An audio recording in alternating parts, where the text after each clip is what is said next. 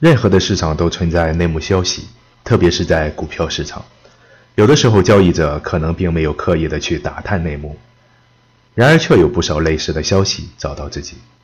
在文中是这样形容的：保证内幕的流通是一项高级的宣传工作，是世界上最为有效的营销手段。因为打探内幕者和传播内幕者都会永不停歇地传递内幕，所以内幕传播就成了一种无休止的连锁广告。杰西·利弗莫尔对于内幕消息是嗤之以鼻的，但依然避免不了无数内幕传到他的身边。文章开头，杰西讲了他亲身经历的一个关于内幕的小故事。婆罗洲锡业是在股市巅峰时期上市的。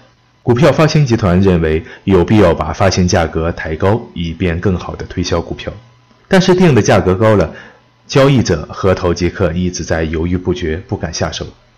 在这种情况下，发行集团本该骑虎难下，但是当时市场已经有些疯狂，再加上内幕传播工作到位，所以股民们愿意购买任何股票。随着婆罗洲锡业的股价不断升高，牛市也到了尾声。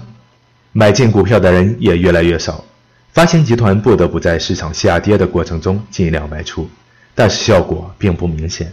所以公司主席威森斯坦盯上了杰西。当时杰西正在和自己的妻子在棕榈滩度假，在俱乐部赚了点小钱，给了妻子一张五百美元的钞票。但巧合的是，当晚妻子参加晚宴时遇到了婆罗洲锡业公司的主席威森斯坦，刻意安排下，两人坐到了一起。威森斯坦对于杰西的妻子大献殷勤，竭尽全力的讨好。晚宴结束，威森斯坦神秘兮兮地告诉杰西妻子，他要做一件从未做过的事情，并且邀请自己一起。说到买进婆罗洲锡业一定大赚，并且强调自己也会买进。这个消息只告诉了自己。当得知杰西妻子没有交易过股票时，威森斯坦说道：“只要记住这个内幕就可以了。”到了这里，目的已经很明显了，就是为了让杰西知道这个内幕消息，并且能大手笔买进婆罗洲锡业。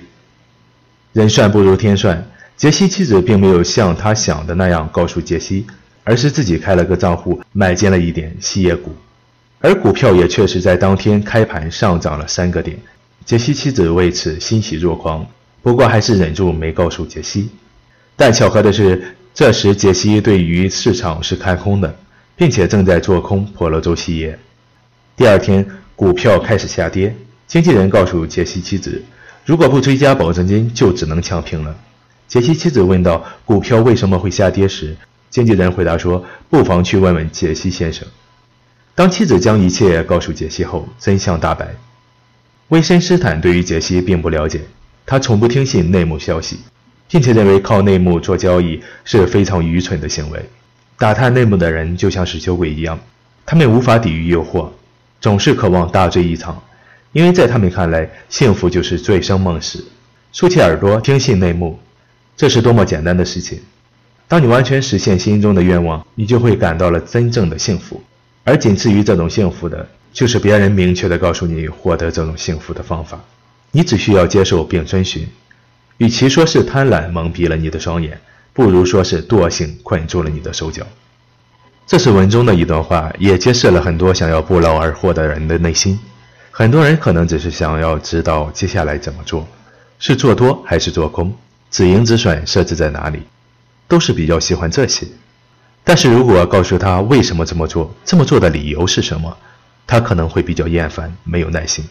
人们总是将希望寄托在他人身上，寻找捷径不劳而获。殊不知，真正的捷径就是脚踏实地，一步一个脚印。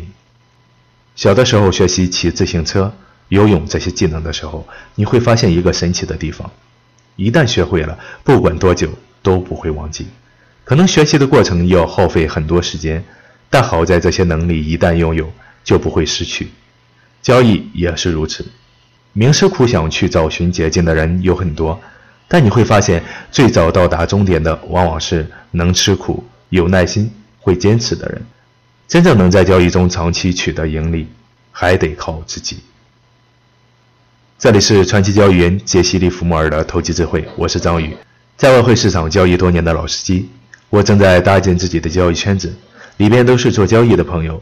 大家一起交流行情，一起去做交易。如果你感兴趣，请添加我的微信 hsczyg，也就是汇市财经宇哥的首拼字母。那今天的节目就到这里。如果您认同我的观点，请点赞转发，谢谢收听，下期再见。